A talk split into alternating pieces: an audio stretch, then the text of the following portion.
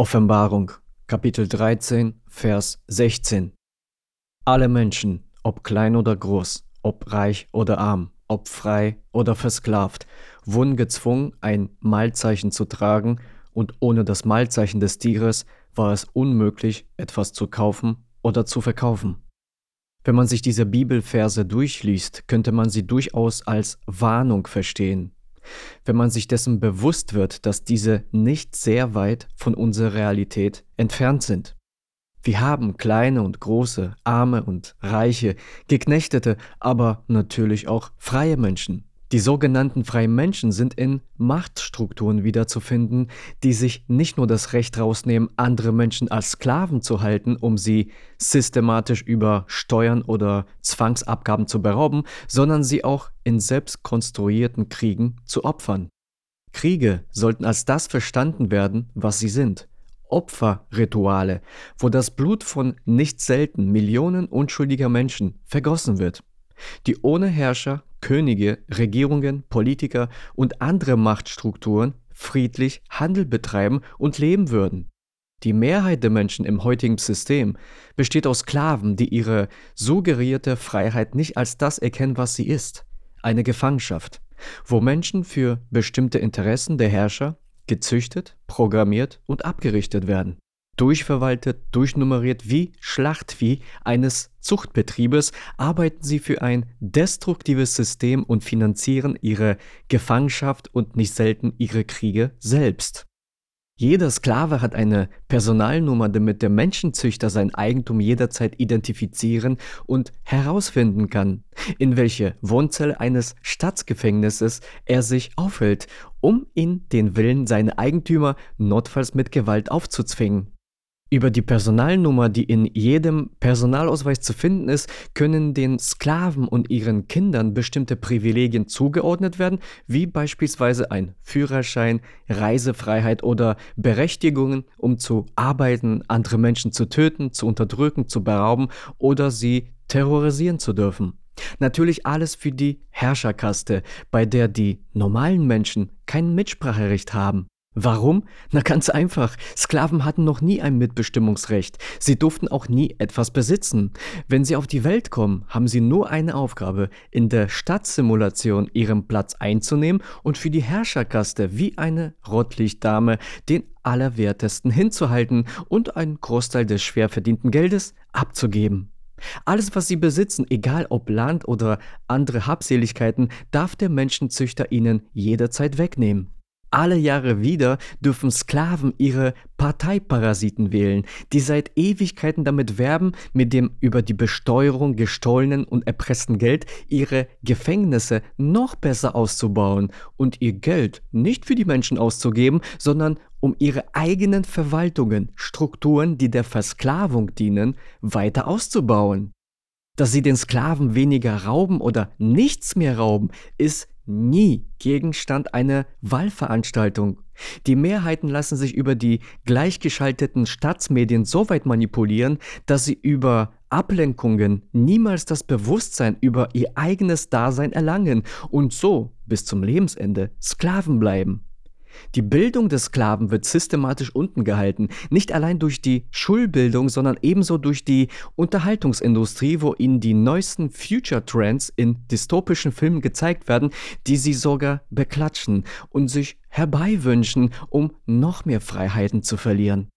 Wir sehen Menschen, die zwar auf dem ersten Blick erwachsen wirken, in Wahrheit jedoch auf dem geistigen Niveau von Kindern geblieben sind, die ihre Gefangenschaft trotz der vielen Anschläge auf ihre Freiheit nicht wahrnehmen. Sie sind Weltmeister, wenn es darum geht, ihre Gefangenschaft zu relativieren, wie ein Strafgefangener einer Justizanstalt, der sich in seiner Zelle sicher und gut aufgehoben fühlt und täglich geweckt, gefüttert und zur Arbeit gebracht wird. Wie kleine Kinder schlagen sie verbal um sich, wenn man die Propheten ihrer Staatsreligion bloßstellt und ihnen vor die Augen führt, was ihre Herrscher im Grunde sind. Geisteskranke, machtbesessene Psychopathen, die mit den Menschen Schach und Monopoly spielen, sie an der evolutionären Entwicklung hindern und sie ständig der Freiheit und Selbstbestimmung berauben. Die durchnummerierten Leibeigenen machen brav mit, weil sie den Gürtel der Staatsparasiten fürchten, der Wunden auf der Haut hinterlassen kann, wenn die Staatsgewalt mit dem Schlagstock auf sie draufprügelt, falls einige Sklaven aus der Reihe tanzen und mehr Freiheit und Selbstbestimmung einfordern, als die Menschenzucht ihren Sklaven eingeräumt hat. Bezugnehmend auf den Bibelvers, den ich zu Beginn erwähnt habe, haben die Menschen bereits das Mal eines Tieres. Sie tragen dieses Mal in Form eines Ausweises oder Reisepasses, das mit einer Nummer versehen ist. Und ja, diese Nummer ist Stand heute bereits digital und ob Sie sie Personalausweisnummer, Bürgernummer oder EID nennen, spielt in diesem Zusammenhang keine Rolle.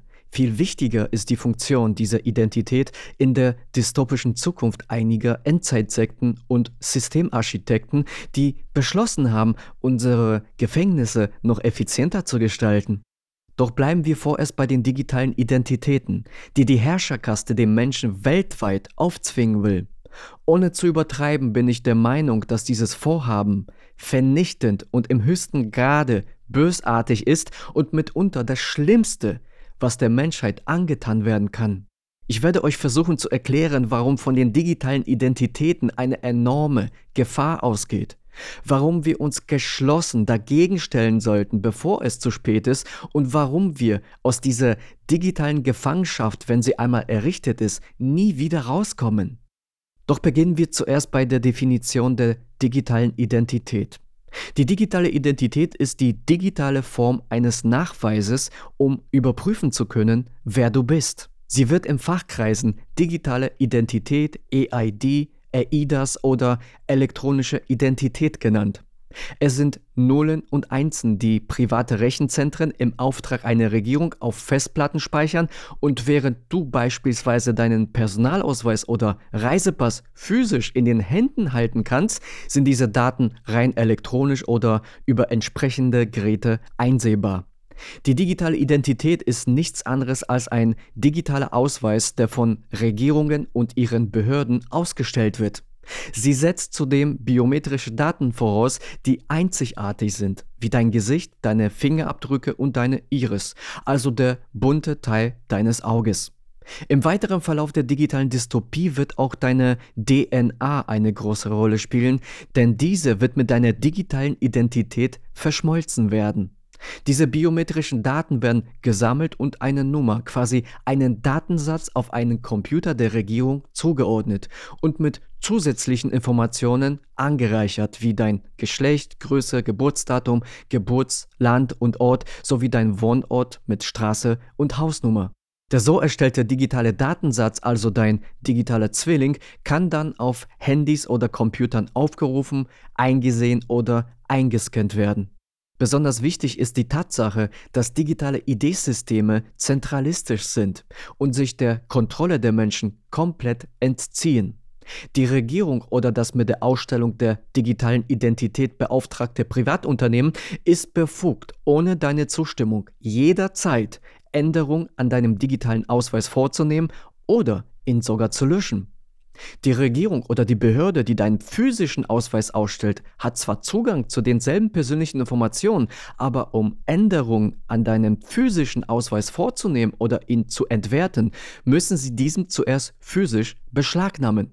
Das ist natürlich viel schwieriger, als paar Änderungen in der zentralen Datenbank vorzunehmen, wo deine digitale Identität abgelegt ist. Der große Unterschied zwischen physischen und digitalen Identitäten besteht jedoch darin, dass es mehrere Arten von physischen Identitäten gibt. Jeder hat meist eine eigene Institution oder Behörde, die sie ausstellt. Bei einer digitalen Identität ist dein Personalausweis, Gesundheitskarte, Führerschein, Reisepass oder deine Bankkarte in einem einzigen digitalen Dokument zusammengeführt. Die Systemarchitekten haben eine ganz genaue Vorstellung davon, wie sie die Menschen noch effizienter kontrollieren und unterwerfen können. Alle Forschungs- und Entwicklungsergebnisse weisen darauf hin, dass die digitale Identität mit absolut allem verbunden sein wird. Sie werden mit allem, was du zeitweise besitzt, also allen Vermögens- und Sachwerten verknüpft sein und selbst in das Wahlsystem integriert werden, damit du deiner Lieblingspartei, der du dich unterwerfen möchtest, deine Stimme geben kannst. Und damit du ein besserer Mensch wirst, möglichst unkritisch und an ihr System angepasst bleibst, äh, wird in der Zukunft selbst dein Internetanschluss an die digitale Identität gebunden sein, damit die Herrscher dich jederzeit für eine abweichende Meinung oder Internetaktivität abstrafen können. Die Befürworter des digitalen Wahnsinns und der digitalen Identitäten betonen, dass diese Systeme alles effizienter, umfassender und natürlich auch viel sicherer machen werden. Die Frage, die sich hier stellt, ist nur effizienter, umfassender und sicherer? Für wem? Für die Unmenschen in den Regierungen, die schon früher die Menschheit mit Gewalt und Erpressung unterdrückt und gelenkt haben? Und es über die neu geschaffenen digitalen Systeme bald noch effizienter und umfassender tun können, und zwar mit großer Sicherheit, weil sich dem keiner entziehen kann? Eines sollte uns inzwischen klar sein, dass digitale Systeme die Macht haben, unser bisheriges Leben und somit unsere Welt in digitale Gulags zu verwandeln, wo keiner mehr unbeschadet rauskommt, der sich ihrem System nicht restlos unterwirft und wo Freiheit zu einer bedeutungslosen Vokabel verkommt. Jede Horrorversion eines dystopischen Science-Fiction-Streifens, den wir in der Vergangenheit auf Kinoleinwänden bestaunen konnten, hat Stand heute das Potenzial, Realität zu werden, wenn wir es zulassen. Die Regierung oder ein privates Unternehmen könnte nicht nur Änderungen an deiner digitalen Identität vornehmen, sondern dich auch daran hindern, bestimmte Waren zu kaufen oder Dienstleistungen in Anspruch zu nehmen. Selbst das Reisen, Lernen oder Arbeiten könnte mit einem Mausklick der Machthaber für dich nicht mehr möglich sein. Kurz und knapp sind digitale Ausweissysteme, somit digitale Identitäten, digitale Fußfesseln, bei denen die Machthaber, die an der Spitze der Machtpyramide stehen, jeden Menschen und jedes Tier wie leibeigene Sklaven noch effizienter kontrollieren, berauben und missbrauchen können. Es ist ein System der totalen Kontrolle über jedes Individuum und alle Ressourcen auf dieser Erde, aus dem es kein Entrinnen gibt. Es ist ein System der ständigen Angst und der kompletten Unterwerfung, das bald jedes Land einführen wird, wenn wir es nicht zu verhindern wissen. Falls du dich jetzt fragst, woher der Vorstoß für die digitalen Identitäten kam, ist die Antwort bei den Vereinten Nationen, kurz UN oder UNO zu suchen. Digitale Identitäten sind ein Teil der 17 Ziele der UNO für nachhaltige Entwicklung aus dem englischen Sustainable Development Goals, kurz SDG, wo die UNO eng mit dem Privatsektor, dem öffentlichen Sektor und NGOs zusammenarbeitet, um sicherzustellen, dass alle Mitgliedstaaten die 17 Ziele der UN bis 2030 erreichen, also buchstäblich jedes Land diese Ziele in Realität umsetzt, koste es, was es wolle. Die internationale Organisation, die sich am stärksten für die SDG-Initiative, also die 17 Ziele der Vereinten Nationen, engagiert, ist das Weltwirtschaftsforum WEF unter der Führung von Klaus Schwab. Wer es noch nicht kennen sollte, das WEF besteht aus über 4000 der mächtigsten Persönlichkeiten der Welt und hat fast alle großen Institutionen auf seiner Mitgliederliste, um alle dystopischen Ziele der UN-Agenda problemlos durchzusetzen. Mitte 2019 unterzeichnete das WEF eine strategische Partnerschaft mit den Vereinten Nationen UN, um gemeinsam die Umsetzung der Agenda 2030 für nachhaltige Entwicklung zu beschleunigen. Diese Agenda ist für diese Organisation so wichtig, dass sie mit aller Gewalt und Entschlossenheit dem Menschen aufgezwungen werden soll, wo selbst BlackRock, Bank of America und andere Institute daran beteiligt sind, ohne die Bürger eines Landes mitentscheiden zu lassen. Ich wiederhole es gern erneut. Sklaven hatten noch nie ein Mitbestimmungsrecht. Es ist zudem wichtig zu wissen, dass das WEF nicht die einzige Organisation ist, die sich an der Einführung der digitalen Identitäten beteiligt. Es ist wirklich bemerkenswert, welche Organisationen die Digitalisierung vorantreiben. Diese lassen sich in zwei Kategorien aufteilen. Die erste vertritt die Interessen des privaten Sektors, somit private Unternehmen, und die zweite die des öffentlichen Sektors, somit Regierungen und ihre Verwaltungen. Logischerweise haben sowohl der private als auch der öffentliche Sektor große Vorteile von der Einführung digitaler Identitäten. Für den privaten Sektor liegt der Hauptnutzen in der Steigerung der wirtschaftlichen Beteiligung und des Gewinns. Für den öffentlichen Sektor in der verstärkten Überwachung, Kontrolle und Steuerung der Menschen. Das WEF vertritt primär die Interessen des privaten Sektors. Die beiden anderen Organisationen, die die digitale Identität besonders aggressiv vorantreiben, sind die Welthandelsorganisation WTO und die Weltbank. Die Weltbank hat sich besonders aktiv für die Entwicklung der digitalen Identitäten eingesetzt. Sie testet seit Jahren digitale ID-Systeme in Afrika und Indien, weil sie dort aufgrund mangelhafter Aufklärung und hoher Armut auf den geringsten Widerstand stoßen. In einer Diskussion über digitale Identitäten im Dezember 2020 erklärte Marie Pangestu, die geschäftsführende Direktorin der Weltbank für Entwicklungspolitik und Partnerschaften ausdrücklich, dass die Entwicklung der digitalen Identität ohne ihre Partner, insbesondere der Bill and Melinda Gates Stiftung, nicht möglich wäre. Wenn es um das Interesse des öffentlichen Sektors an der digitalen Identität geht, scheint es drei Organisationen zu geben, die aggressiv darauf drängen, sie möglichst schnell Realität werden zu lassen. Die erste ist der Internationale Währungsfonds IWF, die zweite ist die Bank für internationalen Zahlungsausgleich BIZ und die dritte ist die Financial Action Task Force FATF. Das Interesse an den digitalen Identitäten rührt daher, weil sie für Regierungen erforderlich sind, um ihre digitalen Zentralbankwährungen, kurz Central Bank Digital Currency, kurz CDBC, einzuführen. Beide Organisationen der IWF und BIZ haben dies in verschiedenen Berichten und Blog-Einträgen erklärt. Für die FATF Financial Action Task Force scheint das Interesse an digitalen Identitäten aus dem Wunsch öffentlicher Institutionen zu kommen, digitale Identitäten weltweit zu standardisieren.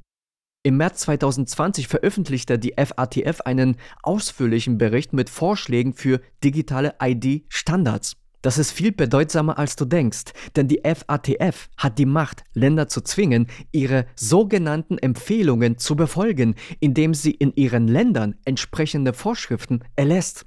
Sie verhält sich wie eine globale Terrororganisation, um dem Willen einiger Systemarchitekten allen Ländern dieser Welt aufzuzwingen. Die digitale Identifizierung fällt unter die FATF-Empfehlung 10, die sich mit der Sorgfaltspflicht befasst, das heißt mit der Überprüfung des Hintergrunds von Personen und Institutionen. In Anbetracht der Tatsache, dass der Zweck der FATF-Empfehlungen im Wesentlichen darin besteht, den Status quo des derzeitigen Finanzsystems zu sichern, gehe ich davon aus, dass sie letztendlich von allen Ländern verlangen wird, sicherzustellen, dass alle Krypto-Wallets und Dienste mit digitalen EIDs, also digitalen Identitäten, verbunden sind.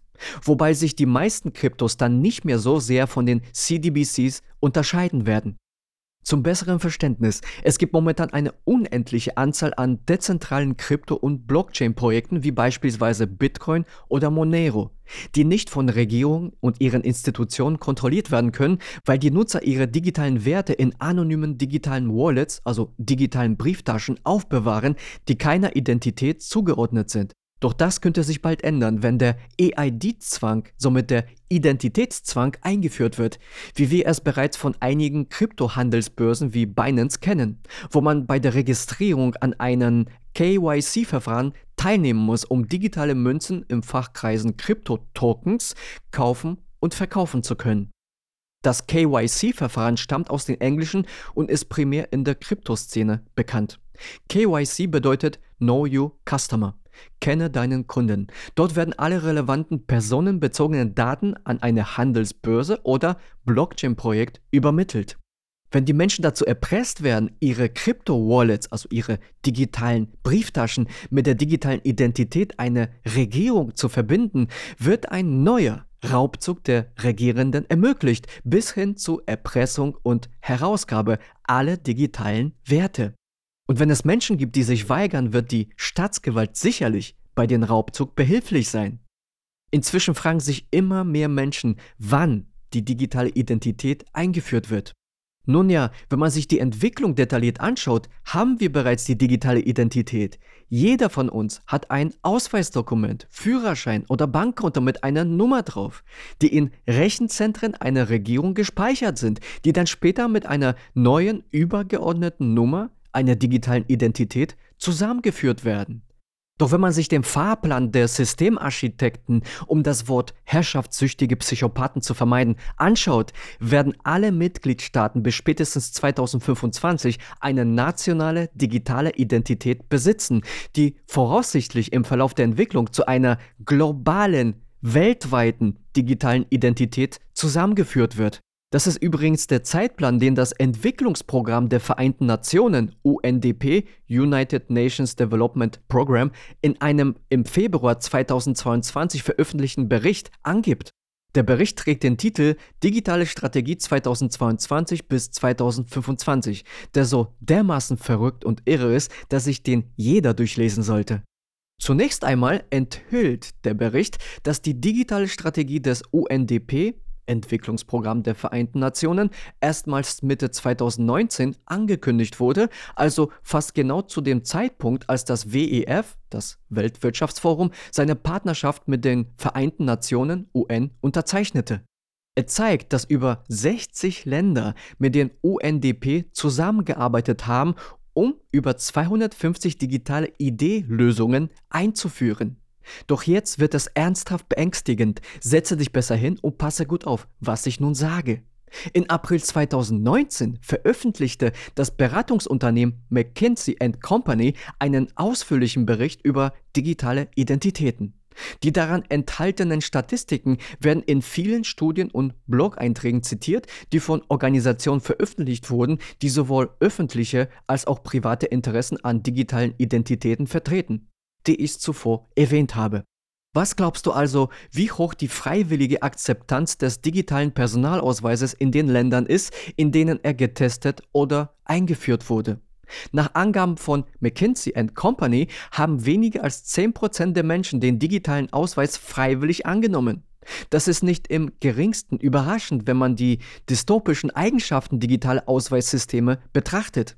Wenn man sich die Annahme von CDBCs, den digitalen Währungen in den G20-Ländern anschaut, wurde die freiwillige Annahme laut der Bank für internationalen Zahlungsausgleich BIS auf 4 bis 12 Prozent geschätzt. Dies unterstreicht die Tatsache, dass die Mehrheiten die digitalen Systeme der UNO nicht freiwillig übernehmen und akzeptieren werden. Die Tatsache, dass die UNO offenbar ein eigenes digitales Ausweissystem für die Eliten entwickelt hat, sagt eigentlich alles. Sie werden sich von der normalen Bevölkerung abkapseln in eigenen Distrikten und isolierten Zonen und den zuvor geraubten Wohlstand genießen auf Kosten ihrer Untertanen. Doch wie zwingt man den Durchschnittsbürger dazu, einen digitalen Ausweis, die digitale Identität anzunehmen, wenn er das nicht will? Die Antwort ist ganz einfach. Man schafft eine Situation, in der der Mensch einen digitalen Ausweis braucht, um alltägliche Dinge zu erledigen. Eine Situation, in der das Fehlen eines digitalen Personalausweises das Leben unerträglich und schwierig macht. Während der Fake-Pandemie verlangten Regierungen von ihren Bürgern, sich einen nutzlosen PCR-Testverfahren zu unterziehen, um arbeiten zu dürfen. Zusätzlich sollten sich Menschen experimentelle mRNA-Kampfstoffe spritzen, die Stand heute Millionen Menschen weltweit die Gesundheit oder das Leben gekostet haben, um beispielsweise reisen zu dürfen. Sie haben sich die staatliche Erpressung zunutze gemacht, um die Menschen in eine Falle laufen zu lassen, um ihnen bestimmte Werkzeuge aufzuzwingen, damit sie wieder am öffentlichen Leben teilnehmen dürfen. Der UNDP-Bericht beweist, dass diese digitalen Zertifikate de facto digitale Sprengfallen waren und dass auch die Fake-Pandemie von langer Hand geplant war, um globale Veränderungen mit weniger Widerstand durchzusetzen. Im Oktober 2019 wurde eine Pandemie mit dem Namen Event 201 in Zusammenarbeit mit dem WEF simuliert. Das WEF, Weltwirtschaftsforum, ging im selben Jahr eine Partnerschaft mit der UNO ein, um die 17 Ziele für nachhaltige Entwicklung effizienter durchzusetzen, bei denen die digitalen Identitäten eine Hauptrolle spielen. Die Bill und Melinda Gates Foundation hat Milliarden in die Entwicklung von digitalen Identitäten, Impfstoffen und Marketing investiert und sich in viele Medien eingekauft, um diese effizienter manipulieren und steuern zu können. Millionen gingen ebenso an Politiker, Richter, Staatsanwälte und andere relevante Strukturen in Form von Schmiergeldern, um diese ebenso in eine bestimmte Richtung lenken und steuern zu können. Diese Strategie kennen wir bereits aus dem Buch von John Perkins, der Economic Hitman, wo einige sich den imperialen Interessen der USA unterwerfen mussten, um gegebenenfalls nicht getötet zu werden. Ein recht relevanter Teil erreichte sicherlich auch die gelenkte Opposition auf Telegram und anderen sozialen Netzwerken, um die Menschen mit ständiger Ablenkung in der kollektiven Passivität zu halten, die bis heute andauert und auch für Fallen, um Oppositionelle verhaften und aus dem Weg räumen zu können. Zudem gibt es auch einen Bericht von BlackRock von August 2019 mit dem Titel Dealing with the Next Downturn, in dem die fiskalische und monetäre Reaktion auf die Pandemie vorhergesagt wurde und sogar, was nach dem Ende der Pandemie auf die Wirtschaft zukommt. Es steht außer Frage, dass die Vereinten Nationen und ihre Mitgliedsorganisationen die Pandemie genutzt haben, um ihre digitalen ID-Systeme in großem Maßstab zu testen. Das UNDP, United Nations Development Program, hat es immer wieder in den digitalen Strategiebericht betont, aus dem hervorgeht, dass der digitale Ausweis zur Unterstützung und Durchsetzung anderer UN-Initiativen wie dem Pariser Abkommen eingesetzt werden soll, wo der CO2-Fußabdruck aller Unternehmen und Menschen eine sehr große Rolle spielen wird. Der UNDP-Bericht enthüllt sogar Details darüber, wie genau die Digitalisierung der UN von oben koordiniert wird. Es wird von einer Gruppe für Digital Governance gesprochen, wo man von einer digitalen Herrschaft sprechen kann, die die gesamte Finanzierung übernimmt. Beunruhigend ist jedoch die Tatsache, dass ich nirgendwo im Internet Informationen über diese Organisation finden konnte, weil diese gezielt verschleiert wird. Besonders hervorzuheben ist, dass der UNDP-Bericht die Einrichtung eines globalen Hauptsitzes anstrebt, wo Länderbüros, Regionalbüros und politische Zentren für die Einführung der digitalen Identität verantwortlich sein werden. Es wird sogar aufgezeigt, welche Rolle die öffentlichen und privaten Institutionen in dieser digitalen ID-Dystopie spielen werden. Der Absatz, der mir besonders auffiel, lautete, Landesbeamte werden die Hauptantriebskräfte für die Gestaltung und Umsetzung digitaler Programme vor Ort sein. Dieser Absatz hinterlässt einen sehr bitteren Nachgeschmack, wenn man bedenkt, mit welcher Brutalität die Gewaltmonopole des Staates seit 2020 gegen Kritiker der Pandemie vorgegangen sind, wo die Menschen ihrer Freiheit und Grundrechte beraubt wurden. Wir werden davon ausgehen müssen, dass sie die Menschen auf die gleiche Art und Weise terrorisieren werden, während die Terroristen weiterhin ihre Privilegien genießen dürfen. Gewalt und Erpressung wird die Sprache der digitalen Dystopie sein, wo den Menschen nach einer großen Kriegs-, Rohstoffknappheit oder Pandemieinszenierung oder einer alternativen künstlich erzeugten Notlage die digitale Identität aufgezwungen wird. Die digitalen Landesbeamten werden aus vernetzten Befürwortern der digitalen Agenda bestehen und mit Sonderrechten sowie einer speziellen Ausbildung ausgestattet sein. ICT-Mitarbeiter oder ICT stehen für Information and Communication Technology oder auf Deutsch Informations- und Kommunikationstechnologie. Sie werden die digitale Transformation auf allen Ebenen unterstützen um es besser zu begreifen und zu verstehen. Eine herrschaftssüchtige, dystopische, kriminelle Organisation hat alle relevanten Stellen besetzt, alle notwendigen Menschen gekauft, erpresst oder überredet und zwingt dem Menschen mit Gewalt und Erpressung ein System auf, was gegen sie gerichtet ist. Das Weltwirtschaftsforum unter der Führung von Klaus Schwab betreibt ein gigantisches Netzwerk unter dem Namen Young Global Leaders, wo Führungspersönlichkeiten, die der Agenda nutzen, auf Kurs gebracht werden. Es sollte fest davon ausgegangen werden, dass einige ihrer Young Global Leaders, gerade wenn es um die digitale Identität geht, die Stellen der Landesbeamten besetzen werden. Es werden die Puppen der UNO oder des WEF sein, die uns in diese digitalen Zwangsjacken stecken werden. Bevor ich dir von den möglichen Ergebnissen der Einführung der digitalen Identität durch die UNO erzähle, möchte ich dir einen Überblick über die Einführung der digitalen Identitäten in einigen der größten Länder und Regionen dieser Welt geben. Ich werde China ausklammern, weil wir bereits wissen, was dort für digitale Grausamkeiten an der Tagesordnung sind. Beginnen wir also mit der USA, den Vereinigten Staaten. Wie einige von euch wissen, haben viele US-Bundesstaaten während der Pandemie de facto digitale Identitäten getestet. Aber erst vor einigen Monaten haben US-Politiker das Gesetz zur Verbesserung der digitalen Identität Improving Digital Identity Act vorgelegt, das den rechtlichen Rahmen für einen nationalen digitalen Ausweis schafft. Enttäuschend ist, dass der Improving Digital Identity Act von der Pro-Krypto-Senatorin Cynthia Lummis mit eingebracht wurde, was mitunter beweist, dass alle Politiker gleichgeschaltet und in ein Boot sitzen. Ich nehme an, dass ihre Definition von Kryptowährung eine andere ist und das geringste mit Freiheit zu tun hat. Einige Details des Gesetzentwurfs schienen der Beteiligung der Regierung an der digitalen Identität Grenzen zu setzen. Der Digital Identity Act sieht vor, dass die US-Regierung innerhalb von 450 Tagen nach Inkrafttreten des Gesetzes eine Webseite einrichten muss, auf der alle digitalen Identitätsdienste aufgelistet sind. Unter der Annahme, dass das Gesetz irgendwann 2023 verabschiedet wird, bedeutet dies, dass ein nationaler digitaler Ausweis in den Vereinigten Staaten bis 2025 eingeführt werden könnte wie es das UNDP, Entwicklungsprogramm der Vereinten Nationen, vorsieht.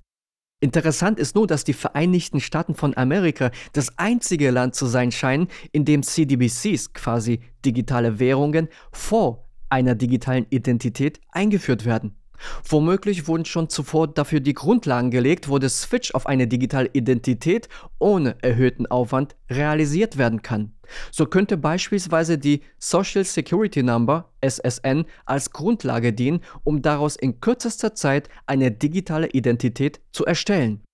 Dies setzt voraus, dass das Schnellzahlungssystem FedNow der Federal Reserve einem CDBC entspricht, das von der BIS Bank für internationalen Zahlungsausgleich erwähnt wurde. FedNow wird Mitte 2023 freigegeben. In der Zwischenzeit arbeitet die Europäische Kommission seit 2014 an der Entwicklung einer EU-weiten digitalen Identität. Doch erst seit dem Launch der Fake-Pandemie wurden die europäischen Politiker dazu veranlasst, ihre Bemühungen um den digitalen Ausweis weiter zu verstärken. Erst 2021 wurden Verordnungen für digitale Identitäten vorgeschlagen und ich sollte anmerken, dass sie mit einer eingebauten digitalen Wallet, somit Brieftasche, ausgestattet sind. Als die Vorschriften für digitale Identitäten im Juli 2021 vorgeschlagen wurden, sagte EU-Kommissar Thierry Breton, die europäischen digitalen Wallets bieten Ihnen eine neue Möglichkeit, Daten für alle möglichen Dienste zu speichern und zu nutzen, vom Einchecken am Flughafen bis zur Anmietung eines Autos. Das ist deshalb so erschreckend, weil Terry Breton als Mitglied der Europäischen Kommission mit dem Digital Services Act die Internetzensur vorantreibt. Das ist übrigens der Vogel, der öffentlich damit gedroht hat, Twitter in der EU zu verbieten, weil ihm dort wohl zu viele regierungskritische Beiträge gepostet werden. Seine totalitären Ansichten trägt er in jede Ecke des staatsparasitären Sumpfes der EU, wo wir noch einiges von ihm zu hören bekommen werden. Freunde der Freiheit sehen anders aus. Wir können davon ausgehen, dass die europäische digitale Identität mit der dazugehörigen digitalen Wallet irgendwann im Jahr 2024 in der gesamten EU verfügbar sein wird. Der digitale Euro der Europäischen Zentralbank wird voraussichtlich 2025 oder 2026 eingeführt. Ich möchte kurz anmerken, dass man eventuell davon ausgehen kann, dass die Krypto-Stablecoins USDC und EUROC de facto zu CDBCs für die USA und für die EU werden. Diese CDBC-Krypto-Konfiguration wurde vom WEF befürwortet, auch wenn privat herausgegebene CDBCs, quasi digitale Tokens, bei öffentlichen Organisationen und bei der UNO ein Streitpunkt zu sein scheinen, die eine eigene digitale Dystopie verfolgen. Doch kommen wir zu den Vereinigten Königreich und was es an der digitalen ID-Front unternimmt. Wie die USA hat auch das Vereinigte Königreich Anfang 2022 eine Gesetzgebung zur digitalen Identifizierung eingeführt. Es ist nicht klar, wann dieses Gesetz in Kraft treten wird, aber die Verträge zwischen der britischen Regierung und den Vertragspartnern laufen bis 2024, was ein ziemlich knapper Zeitrahmen ist, da das Vereinigte Königreich voraussichtlich 2024 einen digitalen Pfund einführen wird namens Britcoin. Und es ist gut möglich, dass das Vereinigte Königreich dafür das Circle-Netzwerk nutzt. Dies liegt womöglich daran, dass die britische Regierung die erste Lizenz für eine virtuelle Währung im Jahr 2016 an Circle vergeben hat und Circle in April 2022 Pläne für einen Stablecoin angekündigt hat. Du fragst dich jetzt bestimmt, wie die UNO mit ihrer globalen digitalen Strategie Erfolg haben wird. Ich würde sagen, dass der wahnsinnige United Nations Development Program Bericht, also UNDP, vier mögliche Szenarien skizziert. Die Autoren haben sorgfältig darauf hingewiesen, dass das UNDP nicht behauptet, dass irgendeines dieser Szenarien eintreten wird. Das erste Szenario heißt auf derselben Flugbahn. Dieses Szenario besagt, dass wenn die Dinge so weiterlaufen wie bisher, Big Tech die Macht übernehmen wird, Desinformation und Fehlinformation die Welt dominieren und die Klimakrise außer Kontrolle geraten wird. Wobei wir inzwischen alle wissen sollten, dass die Klimakrise genauso wenig den Tatsachen entspricht wie die Fake-Pandemie und nichts mit der Realität zu tun hat. Es sind allesamt Werkzeuge der Endzeitsekten wie die Meinungsbildung, Desinformation, mediale Gleichschaltung und Fehlinformation, um Menschen in der Angst und Panik zu halten, weil sie dadurch effizienter zu lenken sind. Big Tech ist ebenso ein Teil ihres Spiels und keine redundante Struktur und gehört zur Herrscherkaste dazu. Doch um das Szenario kurz in Worte zu fassen, ist es eine ziemlich gute Kombination, um die Menschen in der Angst zu halten. Das zweite Szenario nennt sich Sturz in den Abgrund. Seltsamerweise scheint dieses Szenario dieses zu sein, in dem die Kryptoadoption überhand nimmt. Das liegt daran, dass in diesem Szenario die Herrscher und Eliten in ihren Streben nach Macht zu weit gehen, was dazu führt, dass sich Menschen von ihnen distanzieren, autarke Gemeinschaften selbst organisieren, deglobalisieren und frei leben. Mich wundert es überhaupt nicht, dass sie dieses Szenario natürlich ins Negative ziehen, weil sich die Staatsparasiten nicht an freien Menschen bereichern können und nur von Raub und Erpressung leben. Das Szenario wird von ihnen so gezeichnet, dass das Bevölkerungswachstum explosionsartig ist und zu Erschöpfung der natürlichen Ressourcen führt. Zudem steigt der Grad der Umweltverschmutzung beispiellos an, was dazu führt, dass die Welt kein nachhaltiger Ort mehr zum Leben ist. Ich persönlich verstehe nicht, wie Deglobalisierung zu diesem Ergebnis führen kann. Ich nehme an, dass dies die Ideologie der Menschen an der Macht in Klammern UNO offenbart. Das dritte Szenario wird als radikale neue Normalität bezeichnet, was sicherlich nicht zu den Spekulationen über den Vorsatz beiträgt. Dieses Szenario lässt sich so zusammenfassen, dass die privaten Organisationen der Vereinten Nationen die Macht übernehmen und die Menschen ironischerweise dazu zwingen, in der gleichen gemeinschaftlichen Weise zu leben wie in Szenario 2. Es überrascht nicht, dass das vierte Szenario mit dem Titel Im Streben nach Nachhaltigkeit ein Ergebnis skizziert, bei dem die öffentlichen Organisationen der UNO die Führung übernehmen. Es ist ein Szenario, das nur als Umweltkommunismus beschrieben werden kann, das mit einer KI gesteuert und verwaltet wird. Ein zentrales Thema ist natürlich, dass die Bürger ihren Herrschern in dieser Hinsicht viel Vertrauen entgegenbringen. In der Einleitung zu den vom UNDP prognostizierten Zukunftsszenarien enthüllen die Autoren das wahre Motiv für die digitalen Identitäten der UNO und all die anderen dystopischen Systeme, die für die Erfüllung der UNO-Ziele erforderlich sind. Zitat: Die digitalen Veränderungen in den Informationsökosystemen haben dazu geführt, dass das öffentliche Interesse in vielen Kontexten nahezu zusammengebrochen ist, dass die Informationsverschmutzung überhand nimmt, dass das Vertrauen in die Regierungsinstitutionen schwindet und dass sowohl demokratische politische Prozesse als auch eine evidenzbasierte öffentliche Politik ernsthaft in Frage gestellt werden. Jüngste Umfragen haben in der Tat gezeigt, dass das Vertrauen in die Mainstream-Medien, die Regierung und internationale Organisationen auf einen historischen Tiefstand ist und weiter sinkt. Nennt mich verrückt, aber es könnte damit etwas zu tun haben, dass die Institutionen nicht besonders vertrauenswürdig sind und ausdrücklich nach Kontrolle und Macht streben. Einfacher ausgedrückt, sie haben es sich selbst zuzuschreiben und können nur sich selbst die Schuld geben. Zum Abschluss möchte ich dir meine Einschätzung der Ergebnisse der UN-Initiative zur digitalen Identität darlegen. Ich glaube, sie wird an den Annahmen scheitern, die den angeblichen Vorteilen der Einführung digitaler Ausweissysteme zugrunde liegen. Wie ich bereits erwähnt habe, wurden die Statistiken in der digitalen Identitätsstudie von McKinsey Company in vielen Studien und Blog-Einträgen über digitale Ausweise gesichtet. Und wie du dich hoffentlich erinnern kannst, gab das Beratungsunternehmen zu, dass die freiwillige Einführung digitaler EIDs in den meisten Ländern nur bei etwa 10% liegt. Und jetzt kommt der Clou. Die am häufigsten zitierte Statistik aus dem McKinsey-Bericht besagt, dass das BIP, also Bruttoinlandsprodukt, der Länder, die die digitalen ID-Systeme einführen, um bis zu 13% steigen wird. Dies setzt jedoch die Akzeptanz und Nutzungsrate von über 70% voraus. Nutzung ist das Schlüsselwort. Das heißt, die Menschen können zwar gezwungen werden, den digitalen Ausweis anzunehmen, aber nicht ihn zu nutzen. Schon jetzt wird der Anstieg des BIP auf mickrige 3% geschätzt. Auch hier wird von einer Annahme- und Nutzungsrate von mehr als 70% ausgegangen. Die privaten Interessenvertreter bei der UNO haben wahrscheinlich nicht nachgeforscht, wie viel sie tatsächlich verdienen werden, wenn die digitalen Identitäten eingeführt werden. Die privaten Interessenvertreter bei der UNO haben wahrscheinlich nicht nachgeforscht, wie viel sie tatsächlich verdienen werden, wenn die digitalen Identitäten eingeführt werden. Wenn die Einhaltung der Vorschriften für digitale Covid-Pässe etwas hergibt, dann können Sie von Glück reden, wenn Sie kein Geld verlieren.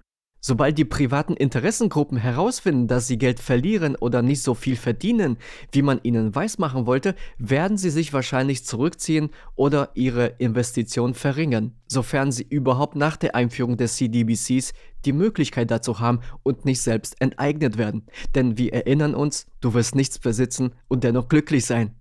Es wird womöglich dazu führen, dass die UN-Entwicklungsziele genauso scheitern wie die etwas älteren Millenniumsentwicklungsziele aus dem Jahre 2000, also die MDGS. Aber nehmen wir zur Unterhaltung einmal an, dass die privaten Interessen an Bord bleiben. Das wirft natürlich die Frage auf, wie die UNO den Durchschnittsbürger dazu zwingen will, eine digitale Identität anzunehmen, nachdem die Mitgliedsländer die Einführung im Jahr 2025 abgeschlossen haben. Inzwischen wissen sie, dass die einzige Möglichkeit darin besteht, eine Krise herbeizuführen, die die Verwendung eines digitalen Ausweises erfordert, was wiederum die Frage aufwirft, was kommen wird. Ich tippe auf die kommende Energiekrise, Nahrungsmittelkrise, Finanzkrise oder einen inszenierten Krieg, der auf Sparflamme läuft, um die Menschen in eine Notlage zu pressen, um ihnen die digitale Identität aufzwingen zu können. Einige Länder wie der Iran haben bereits damit begonnen, digitale Identitäten für die Zuteilung von Lebensmittelrationen zu verwenden. Wieso sollte es in Europa nicht anders sein? Es reicht aus, dass beispielsweise diverse Infrastrukturen zerbombt werden, um die Menschen hungern oder frieren zu lassen. Und wenn die digitale Identität dann der einzige Zugang zu Nahrung oder Wärme ist, werden die Menschen nicht über die Gefährlichkeit einer digitalen Identität nachdenken, sondern diese bedingungslos akzeptieren, um einfach nicht hungern oder frieren zu müssen. Kriegskonflikte und die damit verbundenen Notlagen sind sehr nützlich, um Menschen unbeliebte Systeme aufzuzwingen. Menschen, die sich in einer Notlage befinden, haben ganz andere Sorgen und Probleme, als sich Gedanken darüber zu machen, ob die digitale Identität ihnen die Freiheit nimmt, wenn der Magen knurrt. Es würde mich daher nicht überraschen, dass in absehbarer Zeit Nahrung und Strom rationiert werden oder bestimmte Waren und Dienstleistungen nur digital bezahlt werden können. Die Staatsparasiten und ihre unterwürfigen Verwaltungen werden nichts unversucht lassen, um uns dauerhaft zu versklaven und zu unterwerfen. Notstandsgesetze oder herbeigeführter Terror, um die Menschen in der Angst zu halten, können sehr gut als Trigger verwendet werden, damit dystopische Änderungen, die gegen die Menschen gerichtet sind, akzeptiert werden. Es ist wie das Amen in der Kirche, dass die Einführung des CDBCs mit einer von den Herrschern selbst eingeleiteten Krise einhergeht, die die Menschen dazu zwingen wird, diese anzunehmen, um nicht zu verhungern oder zu erfrieren. Doch bevor es dazu kommt, müssen diese genauso wie die 15-Minuten-Städte getestet werden, um zu schauen, welche Schachzüge erforderlich sind, um die Menschen, also die Opfer ihres Spiels, schachmatt zu setzen. Wenn die digitale Infrastruktur für ihre digitalen Identitäten und digitale Zentralbankwährung steht, geht's los. Womöglich wird nach der Fertigstellung eine gewaltige Krise die Fernsehbildschirme erreichen, um die Menschen in Angst und Panik zu versetzen, wie sie das bereits mit der Fake-Pandemie erfolgreich geschafft haben. Eine Finanzkrise wird es geben, falls überhaupt eine kommen sollte, wenn die CDBCs final getestet wurden und die digitalen Identitäten stehen. Das liegt daran, dass eine Finanzkrise der ideale Weg wäre, um die durchschnittliche Person zu zwingen, CDBCs und auch die digitale Identität zu akzeptieren. Es wäre sehr unklug, dies zu tun, wenn ein CDBC brandneu ist. Wenn nämlich die Zentralbanken mit der Einführung ihrer CDBCs fertig sind, werden sich bis dahin einige Kryptowährungen wahrscheinlich so weit entwickelt haben, dass sie zu einer brauchbaren Alternative zum derzeitigen System und den CDBCs geworden sind. Das wird durchaus einigen Menschen einen Ausweg bieten, die Freiheit wollen und sich nicht von einer Regierung über CDBCs berauben wollen. Bewusst dessen, dass sogar zwei Arten von CDBCs geplant sind. Es wird eine Variante für die Sklaven geben und eine für die Herrscher, ihre Partner, Konzerne und Organisationen. Wobei die Variante für Sklaven programmierbar sein wird, wo die Herrscher darüber entscheiden, was du mit deinem Geld in Abhängigkeit mit deinem Sozialkreditpunktestand kaufen darfst. Und das Beste kommt natürlich zum Schluss. Der Wert deiner digitalen Brieftasche wird zum Ende jeden Monats verfallen. Du wirst daher nicht in der Lage sein, Geld zu sparen. Auf diese Art werden die Herrscher verhindern können, dass andere beispielsweise Kapital anhäufen, um es dazu zu verwenden, ihr kriminelles System zu stürzen. Die verfügbaren Kryptoalternativen werden unweigerlich zu einer Spaltung des Systems führen, weil die Menschen nun mal gern was besitzen und sparen und es nicht in ihrer Natur liegt, sich enteignen zu lassen oder sich in 15 Minuten Städte oder Gefängnisse einsperren zu lassen. Doch was wirklich im Endeffekt passiert, ist natürlich reine Spekulation. Aber die von der UNO vorangetriebene SDG-Digitalisierung zur Erinnerung Sustainable Development Goals hat eines überdeutlich gemacht. Die Menschen an der Macht versuchen verzweifelt, die Kontrolle nicht zu verlieren. So klischeehaft es auch klingen mag, aber genau darum geht es. Die Machthaber versuchen ihre Macht mit allen Mitteln zu erhalten. Das Tragische daran ist, dass Dinge wie Krieg, Korruption und Armut leicht zu beheben wären, wenn ein Großteil der Staatsparasiten weg wäre und die Menschen mehr Geld in ihrer Tasche hätten, um ihre Welt selbst zu gestalten. Das wird der Parasit jedoch mit aller Staatsgewalt zu verhindern wissen, um sich lebenslang an den Staatssklaven zu bereichern. Wir müssten eigentlich von diesen Staatsparasiten verlangen, ihre Position zu verlassen, und das ist natürlich etwas, was die nie tun werden. Sie werden eher jemanden verhaften oder töten lassen, bevor sie es erwägen, zu gehen. Ein Menschenzüchter oder Sklaventreiber wird niemals freiwillig gehen. Komme, was wolle, wir dürfen es uns unter keinen Umständen gefallen lassen, dass sie uns ein zentralistisches, korruptes System aufzwingen, was aus unseren Kindern Sklaven macht und uns permanent des Wohlstands beraubt.